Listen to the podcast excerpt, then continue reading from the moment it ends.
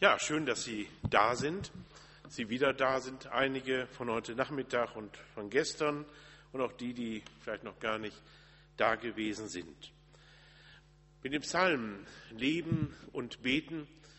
Die biblischen Psalmen sind ja etwas, was ich, was ich gestern Abend schon sagte, was über alle Konfessions- und Gemeindegrenzen Menschen prägt und bestimmt. Jesus hat sie gesprochen, er hat sie gebetet bis zu seinen letzten Stunden am Kreuz. Wenn Sie mal in das Losungsbuch schauen, dann werden Sie feststellen, ganz viele Losungsverse sind Psalmverse. Das fällt mir immer wieder jetzt natürlich besonders auf, wo ich mich auch damit beschäftige. Heute geht es um einen besonderen Psalm, den 42. Psalm. Dieser 42. Psalm, überschrieben habe ich das, den Durst nach Leben, Durst nach Gott. Ich lese ihn einmal vor. Eine Unterweisung der Söhne Korach vorzusingen. Wie der Hirsch lechzt nach frischem Wasser, so schreit meine Seele Gott zu dir. Meine Seele dürstet nach Gott, nach dem lebendigen Gott. Wann werde ich dahin kommen, dass ich Gottes Angesicht schaue? Meine Tränen sind meine Speise Tag und Nacht, weil man täglich zu mir sagt, wo ist denn nun dein Gott? Daran will ich denken und ausschütten mein Herz bei mir selbst, wie ich ein Herzog in der großen Schar mit ihnen zum Tempel, zum Hause Gottes zu gehen, mit Frohlocken und Danken, mit der Schar derer, die dort feiern. Was betrübst du dich, meine Seele, und bist so unruhig in mir. Harre auf Gott, denn ich werde ihm noch danken, dass er meines Angesichts Hilfe und mein Gott ist. Mein Gott, betrübt ist meine Seele in mir. Darum gedenke ich an dich aus dem Land am Jordan und Hermon vom Berge Misa. Deine Fluten rauschen daher und eine Tiefe ruft die andere. All deine Wasserwogen und Wellen gehen über mich. Am Tage sendet der Herr seine Güte, und des Nachts singe ich ihm, bete zum Gott meines Lebens. Ich sage zu Gott meinem Fels, warum hast du mich vergessen? Warum muss ich so traurig gehen, wenn mein Feind mich drängt? Es ist wie Mord in meinen Gebeinen, wenn mich meine Feinde schmähen, und täglich sagen sie zu mir, wo ist nun dein Gott? Was betrübst du dich, meine Seele, und bist so unruhig in mir? Harre auf Gott, denn ich werde ihm noch danken, dass er meines Angesichts Hilfe und mein Gott ist. Dieser 42. Psalm mit diesem eindringlichen Bild von dem Hirsch am Anfang, der nach frischem Wasser lechzt, das ist also nicht der röhrende Hirsch, der früher in den Wohnzimmern rumhing, sondern der Hirsch, der Durst hat, der am Verdursten ist, der Sehnsucht hat nach etwas Wasser, damit er weiter leben kann. Dieser Psalm 42 ist schon seit den Zeiten der ersten Christenheit ein unter den Christen beliebter Psalm gewesen. In den ersten drei Jahrhunderten der Kirchengeschichte haben die Christen hauptsächlich Psalmen gesungen und kaum andere Lieder aus verschiedenen Gründen. Wir wissen, man hat es aus Texten und Bildern in den Katakomben in Rom, wo die verfeuchten Christen zusammenkamen, entdeckt, dass dort auch dieses immer wieder das Bild von dem Hirschen auftauchte. In der Reformationszeit, vor allen Dingen in Frankreich, war der Psalm 42 auch das Lied der sterbenden Märtyrer, die mit diesem Psalm auf den Lippen manchen Versen, die ich gerade gelesen habe, in die Ewigkeit gegangen sind. Man weiß von einem äh, Christen in England, Johannes Schultes, äh, der böhmischen Brüdergemeinde, die nach England gekommen war und dort wurde er verfolgt, weil er schon zu Hause verfolgt wurde. Dann hat man ihn gepackt und er sollte bekennen, dass er nicht diesem neuen Glauben angehört. Das war 1621. Und dann wollte man ihn aufs Schafott bringen und er sprach aus, Herr auf Gott, ich werde ihm noch danken.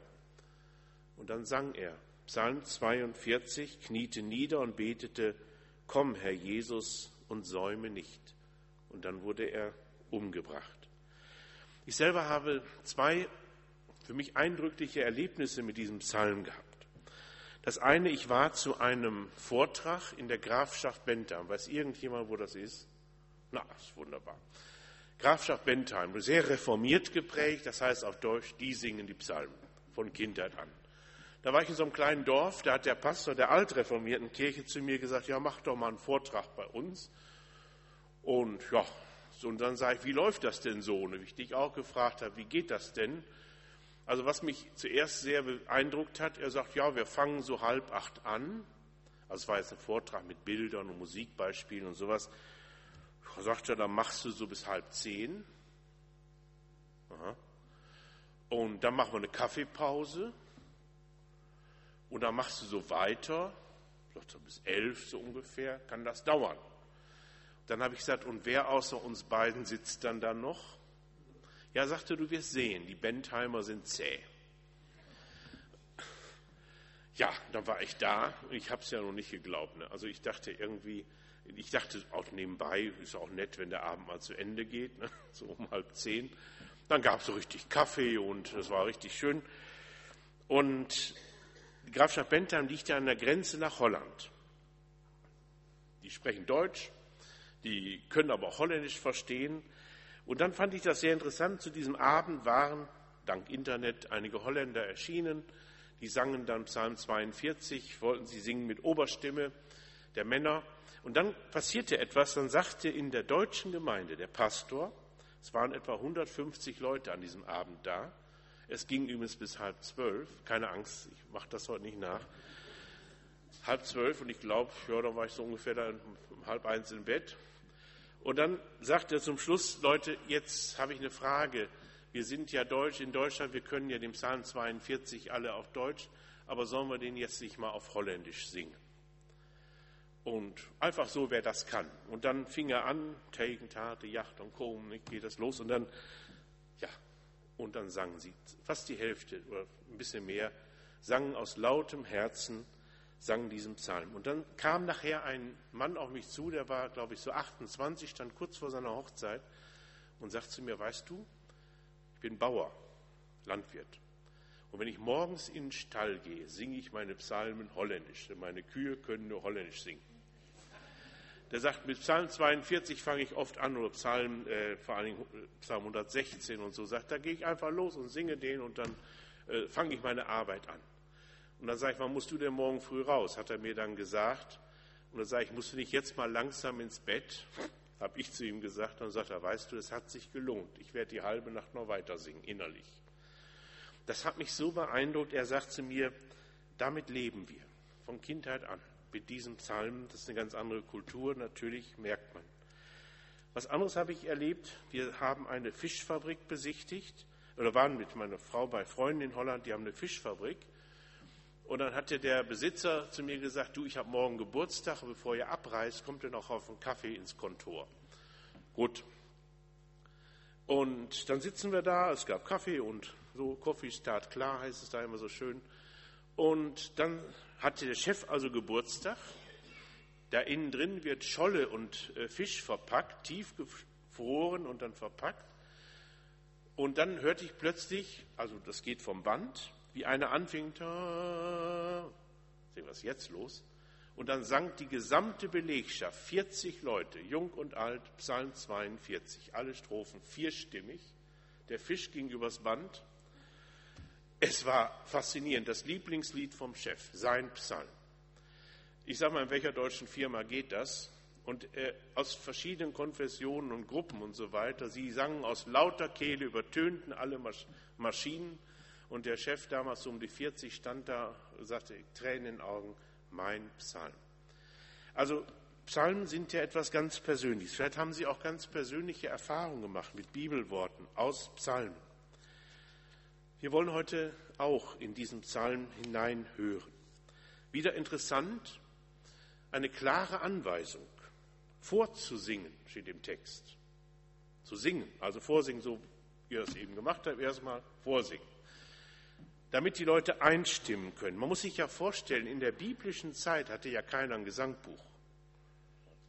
Die kamen ja nicht mit der Psalmenrolle unterm Arm in den Gottesdienst, sondern im Judentum ist das so, da singt einer vor und dann singt man nach und dann geht das immer wieder so weiter, bis die Leute das können. Manche kennen vielleicht diesen Satz, den kennen die Älteren noch, da sagte man früher, hier geht es ja zu wie in der Judenschule. Das kommt von dieser Art zu lernen. Es wird immer wieder vorgesungen, vorgesagt, bis die Leute es nachsprechen, ohne das dann lesen zu müssen. Und noch interessant ist, eine Unterweisung der Söhne Korach vorzusingen, die Söhne Korach. Wer waren die?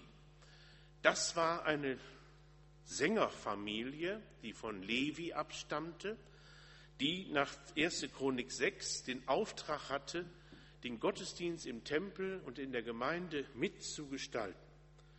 Man muss sich klar machen, im Tempel zu Jerusalem gab es etwa 6000 Sänger. Die standen auf den Stufen des Tempels und empfingen die Gemeinden bei den großen Feiertagen. Diese Familie Korach war eine besondere Familie, gerade erste Chronik beschrieben, die bestimmte Instrumente hatte und gesungen hat und Gott gelobt hat mit den Psalmen oder den Liedern, die ihnen aufgetragen waren. Das heißt, dieses ist ein Psalm, ein Lied aus der Sammlung der Familie Korach. Da steht auch nichts von David drüber, nur ganz nebenbei, also einer der Korach-Psalmen.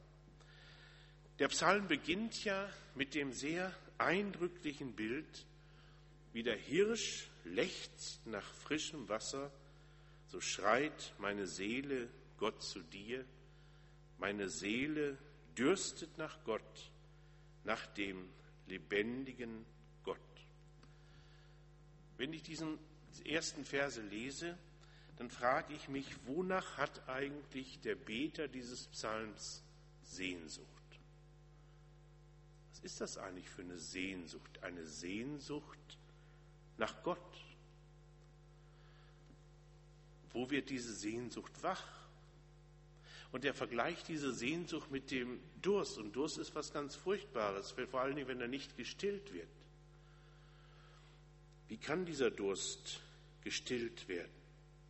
Was passiert eigentlich, wenn wir die Erfahrung machen, dass Gott fern ist? Scheinbar. Dass er nicht antwortet. Dass er nicht handelt. Es gibt ja Christen, die haben so den Eindruck oder das Gefühl, äh, dass sie sagen, ja, also da muss man ja nur richtig beten und dann passiert ja was. Und da muss man viel beten, nach dem Motto, viel beten hilft viel. Oder man muss ernst beten. Oder man muss innig beten. Was ist aber, wenn man das alles macht und nichts geschieht? Ist Gott dann weg?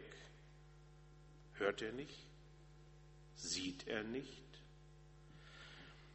Ich möchte auch ganz deutlich sagen, gerade in den Psalmen lernen wir ja, wie Menschen mit Gott ringen, auch hier im Psalm 42. Und hier spricht er von einem ganz existenziellen Eindruck, den er hat, nämlich dem Durst nach Gott. Christa von Fiebahn hat ihre Lebensgeschichte, die Gründerin des Mutterhauses Eitlingen, überschrieben, ich hatte Durst nach Gott. Und das hat sie dahin gebracht, damals dieses Werk zu gründen. Ist also Durst nach Gott ein Lebensantrieb? Ist das was Gutes? Wir wollen uns mal die Fragen ansehen. Das klappt ja bei euch hier.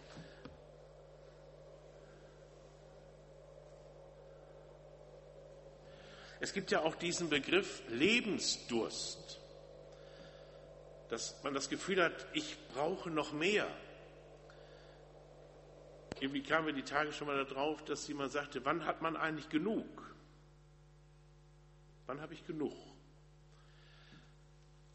Ist Lebensdurst gleich Durst nach Gott? Also wenn Menschen wenn man das Gefühl hat, die brauchen immer mehr, sie, sie, sie haben viele Wünsche und müssen noch mehr haben, erfahren, erleben. Es gibt ja auch einen Durst nach Erfahrungen, mehr Erfahrung.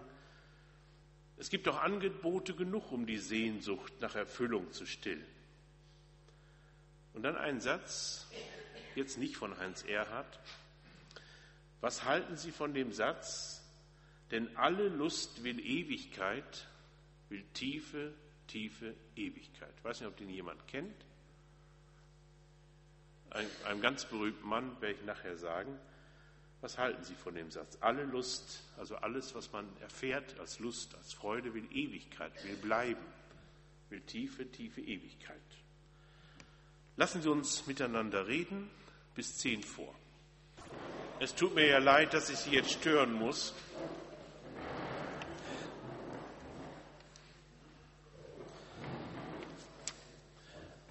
Der letzte Satz, den ich hier geschrieben habe, denn alle Lust will Ewigkeit, will tiefe, tiefe Ewigkeit, das ist ein Satz von Friedrich Nietzsche. Ja, aus seinem Also sprach Zarathustra und er hat das ist ja dasselbe Werk, in dem er einen Mann herumlaufen lässt, der auf den Marktplätzen verkündigt, Gott ist tot, Gott ist tot, er ist gerade gestorben. Und äh, ich finde es persönlich als Christ unwahrscheinlich wichtig, dass wir immer wieder auch auf die Stimmen derer hören, die Gegner des Glaubens sind. Weil die uns auch etwas deutlich machen, auch von dem, worum es eigentlich geht. Denken Sie mal an diesen Satz, alle Lust, also alles, was man erfährt, was man erlebt, eigentlich müsste das bleiben. Das müsste jetzt eigentlich festgehalten werden. Und jeder, der es versucht hat, eine Freizeitstimmung, geistliche Erfahrungen, die man vielleicht gemacht hat, die festzuhalten. Die Jünger sagen auf dem Berg der Verklärung, ach ja, hier ist schön, ne? Und drei Hütten, dir eine, Mose, eine Elia, da machen wir so eine Kommune auf und ach, den ganzen Tag nur die Propheten, das ist doch irgendwie geil, ne? Aber äh, nee, das geht nicht. Äh, oder manche wollen ihr erstes Verliebtsein genauso festhalten. Daran scheitert ja auch viel. Also ich finde den Satz unwahrscheinlich wichtig, aber ein Satz eben ohne Gott. So war Nietzsche. Zuerst einmal der Beter dieses Psalms aus der Sippe Korach hat Durst nach Gott. Er hat eine Sehnsucht. Wenn wir da mal schauen, Vers 3 heißt es, meine Seele dürstet nach Gott, nach dem lebendigen Gott. Wann werde ich dahin kommen, dass ich Gottes Angesicht schaue, dass ich Gott sehe, dass ich ihn sehe? Haben Sie diese Sehnsucht schon mal gehabt? Ich kann mich daran erinnern, vor einigen Jahren in meiner ersten Stelle in Verdol, da haben wir eine große Erweckung erlebt unter jungen Leuten. Angefangen hat die auf der Reeperbahn in St. Pauli. Ganz spannend, da kann Gott auch wirken. Und da sind ganz viele zum Glauben gekommen. Und da ist Folgendes passiert. Da erzählte mir mal eine Lehrerin aus der Gemeinschaft, dass sie ein Mädchen hatte in der Klasse, die hat bei der biblischen Geschichte, irgendeiner Geschichte von so einem Wunder, hat die auf den Tisch gehauen und hat gesagt, ja, wenn doch einmal Gott richtig sowas machen würde und wir würden ihn sehen. Und dann war dieser Aufbruch bei uns im EC und die beiden begegnen sich, die, die Lehrerin und diese ehemalige Schülerin. Und dann sagt die Lehrerin zu ihr, du, kannst du dich erinnern, du hast damals auf den Tisch gehauen? Ja, auch sagt sie, ich habe glaube ich öfter auf den Tisch gehauen als Kind. Und dann sagt sie, du hast gesagt, du wolltest doch einmal sehen, dass Gott das auch wirklich was tut. Und dann sagt dieses Mädchen, ich werde das nie vergessen, ob sie es glauben oder nicht, das habe ich jetzt gesehen. In Hamburg. Und äh, das fand ich persönlich so toll, dass also Gott selbst solche Wünsche auch deutlich macht und auch Menschen schenkt. Es gibt ja eine große Sehnsucht, auch wenn man Gott doch wirklich noch näher erfahren könnte. Noch mehr. Gott schauen. Zum Beispiel von Mose lesen wir 2. Mose 33.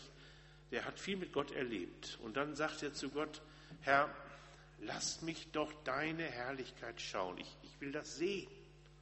Nicht nur immer hören und hören. Ich will das sehen. Und Gott macht ihm deutlich, meine Herrlichkeit, mich kannst du nicht sehen. Ich werde nur vorübergehen. Du kannst Auswirkungen merken. Und dann lesen wir im Neuen Testament, Johannes 1, Vers 14, diesen berühmten Satz, fast wörtlich von Mose. Wir sahen seine Herrlichkeit. Moment, was hat er denn gesehen? Gott? Nein, die Herrlichkeit des eingeborenen Sohnes, Jesus Christus. Das heißt, hier wird deutlich, Gott hat eine Antwort gegeben. Der Psalmbeter wusste von Jesus noch nichts. Aber er wollte ihn schauen, er wollte Gott schauen. Wir können Gott ja nicht einfach sehen. Also es gibt ja Menschen, die versuchen, Visionen zu erleben, wo sie Gott schauen. Ich glaube, die bleiben sehr oft im Menschlichen stecken. Wenn wir Gott sehen wollen, dann müssen wir uns auf Gott einlassen. Die kann man nicht sehen, wo wir wollen. Denn Gott, dann wäre er nicht Gott. Gott kann man auch nicht begreifen, wie ich das will, äh, sondern Gott kann ich ja nur sehen, erfahren, da wo er den Vorhang öffnet. Nehmen wir mal ein Beispiel. Da sagt jemand, es soll ja Menschen geben, die immer spät morgens aufstehen. Da, ich weiß nicht, wer jetzt wen anguckt hier, aber sowas gibt's. Da sagt jemand, ach, ich würde ja gerne einmal im Leben einen richtigen Sonnenaufgang sehen. Da würde man ihm sagen, jetzt je nachdem welche Jahreszeit ist, weißt du das ganz einfach. Da musst du morgens um sechs, sieben oder je nachdem wann das ist, aufstehen, nach draußen gehen und in den Osten sehen. Da geht nämlich die Sonne auf. Sagt er, ich lass mir doch von dir nicht vorschreiben, wann ich aufstehe. Nö, muss er nicht. Aber wenn du einen Sonnenaufgang sehen willst, musst du zu einer bestimmten Zeit in eine bestimmte Richtung gucken. Ganz einfach. Das ist zwar ungerecht all denen gegenüber, die gerne um 11 Uhr morgens aufstehen und lieber nach Westen gucken, aber es ist eben so. Das heißt, einen Sonnenaufgang, wenn ich den sehen will, muss ich mich auf die eine Bedingung einlassen. Wenn ich Gott sehen will, wie es Johannes beschreibt, dann muss ich mich auf seine Bedingung einlassen und sagen, wo können wir ihn denn sehen? Und dann würde uns Johannes sagen, wir sahen seine Herrlichkeit bei Jesus am Kreuz. Dem haben wir eben schon von gesungen. Die Herrlichkeit Gottes, das ist das Paradoxe der biblischen Botschaft, die sieht man am Kreuz bei Jesus. Ein Beispiel. Wenn ich, wenn ich einem Menschen sage, du kannst die Liebe Gottes erfahren, dann sagt er mir vielleicht, du, wenn ich mein Leben betrachte, da war nicht viel. Ich habe oft nur Chaos erlebt und was weiß ich für Verhältnisse. Und dann sagt er zu mir, das mit der Liebe Gottes, das kann ich sowieso nicht begreifen. Und da müsste ich mal auf Johannes 3,16 kommen. Da heißt es, so sehr hat Gott die Welt geliebt. Wie denn? Dass er seinen einzigen Sohn gab, damit alle, die an ihn glauben, nicht verloren gehen. Die Liebe Gottes kann ich den Menschen nicht gefühlsmäßig einfach vermitteln. Ach, guck doch mal in die Natur, hatten wir ja gestern schon Natur. Oder guck doch mal in die Geschichte in der Liebezeit, was ist alles in der Geschichte los. Sondern wenn du erfahren willst, wie Gott zu dir steht, musst du dich darauf einlassen, dass es nur einen Ort gibt, wo es unmissverständlich deutlich wird. Das ist Jesus, der Mann am Kreuz und der Auferstanden. Es gibt viele Zeitgenossen, die sagen, ich will mich aber nicht so einschränken lassen. Nee, das geht nicht. Nö, also ich will selber bestimmen. Aber dann ist das wie mit dem Sonnenaufgang. Und das ist hier der entscheidende Punkt. Der Psalmbeter hat eine ganz große Sehnsucht. Er möchte gerne Gott schauen. Er möchte ihn erfahren. Er spricht von seinen Tränen. Die Notlage war vielleicht groß, in der er steckt. Und dann ist das hier noch so ganz schwierig in dieser Geschichte. Er hat seltsame Leute um sich herum. Diese Leute stellen ihm immer die Frage, wo ist denn nun dein Gott? Wo ist er denn jetzt? Wissen Sie, was einen ganz besonders trifft? Wenn einer, ein anderer eine Frage stellt, die ich mir selber schon gestellt habe. Das trifft. Also wenn er selber schon gedacht hat, ja, wo ist Gott denn eigentlich? Da stellt sich einer daneben, ja, wo ist denn jetzt Gott? Dann merkt man, diese Frage hakt ein. Ja, wo ist denn dein Gott? Kannst du ihn beweisen? Du redest immer schon, du warst schon im Kindergottesdienst dabei und sonst wo. Ja, wo ist er denn jetzt? Wie oft hören wir das auch von Menschen. Die ganze Not wird in diesem Psalm geschildert. Meine Seele, wenn man das nochmal liest, meine Seele ist betrübt. Das, ich komme aus, ich denke an dich aus dem Land am Jordan und Hermon, von den Bergen, die Fluten rauschen über mich.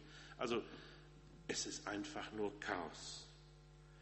Und das Schlimme ist, er fühlt sich von Gott verlassen.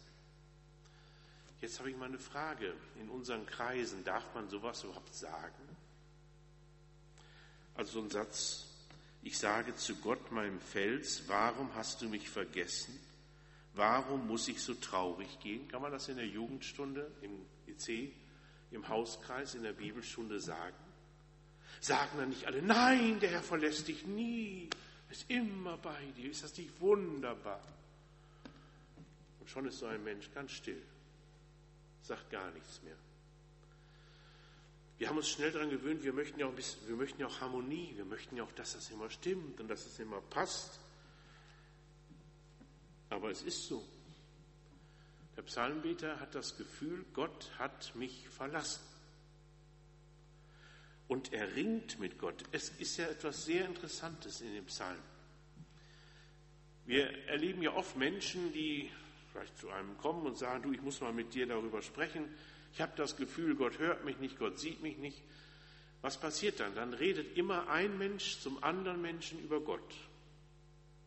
In dem Psalm ist anders. Die Psalmbeter bleiben trotz aller Katastrophen, trotz aller Nöte und Ängste immer an Gott dran, ganz nah. Darum, warum hast du mich vergessen? Eine ganz spannende Geschichte. Eine große Not und dann kommen plötzlich schöne Erinnerungen. Das ist wie so ein Traumbild. Ab Vers 5 wird das angesprochen. Ja, ich will daran denken, damals, als wir alle zum Tempel gingen. Damals, als wir gemeinsam gesungen haben. Damals, wo wir Erfahrungen gemacht haben mit Gott. Kennt ihr das auch? Da kommt man von einer tollen Freizeit, hat ganz tolle Sachen erlebt, ist total begeistert und erzählt vielleicht irgendwelchen Freunden, Mensch, was da alles war und was man da erlebt hat. Und dann kommt die Antwort, es hat dir wohl sehr gefallen, nicht? Und man hat schon das Gefühl, puh. oder man kommt nach Hause, irgendwie gibt es gleich Stress oder was, oder irgendwas klappt nicht, oder eine Mail vom Chef oder sonst was. Also es gibt ja viele Variationen. Er erinnert sich an Begegnungen. Er erinnert sich an das, was er mit Gott erlebt hat. Die große Menge, die Gemeinde. Und hier merken wir auch, Not macht oft einsam. Not trennt auch oft Gemeinschaft, Gemeinschaft miteinander. Er möchte sich eigentlich so ganz seinem Leid auch hingeben. Er hat ja einen tiefen Durst nach Erfüllung. Er will ja, dass es weitergeht. Aber dann merken wir hier in diesem Psalm, zweimal steht da ein ganz toller Vers. Was betrübst du dich, meine Seele, und bist du unruhig in mir? Harre auf Gott, denn ich werde ihm noch danken, dass er meines Angesichts Hilfe und mein Gott ist. Das finde ich noch spannend. Zweimal steht das in diesem Psalm und dann nochmal im Psalm 43. Zuerst einmal eine Frage an sich selbst. Sag mal, warum, warum bist du eigentlich so betrübt und niedergeschlagen? Jetzt hast du dich ganz deinem Leid und deinen Gedanken hingegeben, aber warum ist das so? Warum bist du so betrübt? Was betrübst du dich, meine Seele, und bist so unruhig in mir? Ich finde das unglaublich. Er fragt sich selbst. Mit meiner Seele meint er sich. Er ruft sich selber zur Raison. Wieso ist das eigentlich so? Er fängt an nachzudenken. Wir merken, da gibt es schon eine Wende in diesem Psalm. Und dann kommt der Satz, harre auf Gott. In anderen Übersetzungen steht warten. Das ist was anderes. Also ich will es mal so sagen. Wenn ich beim Zahnarzt sitze, dann warte ich darauf, dass ich drankomme. Aber ich harre nicht. Harren ist ein sehnsuchtsvolles Warten. Als meine Frau mal in der Kur war, sechs Wochen damals, also unglaublich. Und als ich sie dann endlich wieder zu Hause empfangen konnte, habe ich am Bahnhof gestanden. Da habe ich geharrt. Also ich harre anders auf meine Frau als auf den Zahnarzt. Und solange das noch ein Unterschied ist, ist eigentlich ganz gut. Also Harren ist ein Warten mit Sehnsucht. Warten ist einfach da sitzen und denken, gleich geht's los. Also harre auf Gott, ein sehnsuchtsvolles Warten, dass da doch noch was kommt. Und dann ein Satz, der hier eigentümlich klingt. Ich werde ihm noch danken. Das heißt nicht, ich möchte das, ich wünsche das. Nein, ich werde ihm noch danken. Wir merken, wie der Psalmbeter aus seiner Not heraus langsam Boden unter den Füßen gewinnt. Ja, wer ist denn er? Woher hat er denn die Gewissheit, dass er diesem Gott noch danken wird?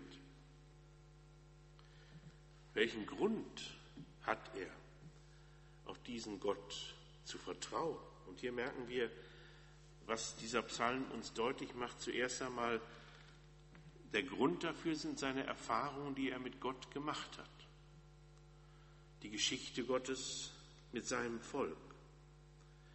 Aber wenn wir uns mal ansehen, unser eigenes Leben, welchen Grund hätten wir denn, Sie und ich, zu warten und zu hoffen und zu harren, dass Gott unsere Situation endet, beendet, dass Gott unseren Lebensdurst stillt.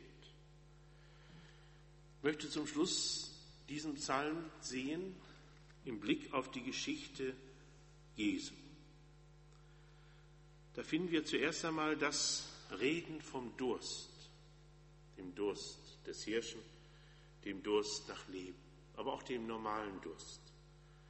Und da muss man bei Jesus denken, in seiner Geschichte hat er das ja selber erlebt, als er am Kreuz hing und rief, mich dürstet.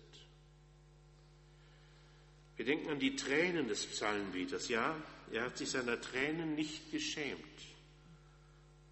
Wir denken an Jesus in Gethsemane, der mit seinem Vater spricht und ihm sagt, wenn es ist möglich, dann lass diesen Kelch an mir vorübergehen. Der Psalmbeter redet davon, dass er Bekannte und Menschen um sich hat, die immer sagen, wo ist denn nun dein Gott? Auch Jesus hing am Kreuz. Und die Menschen haben gesagt, er hat auf Gott vertraut, dann soll er ihm doch helfen, soll er herabsteigen vom Kreuz. Der Psalmbeter erzählt uns, wie betrübt er ist bis ins Innerste.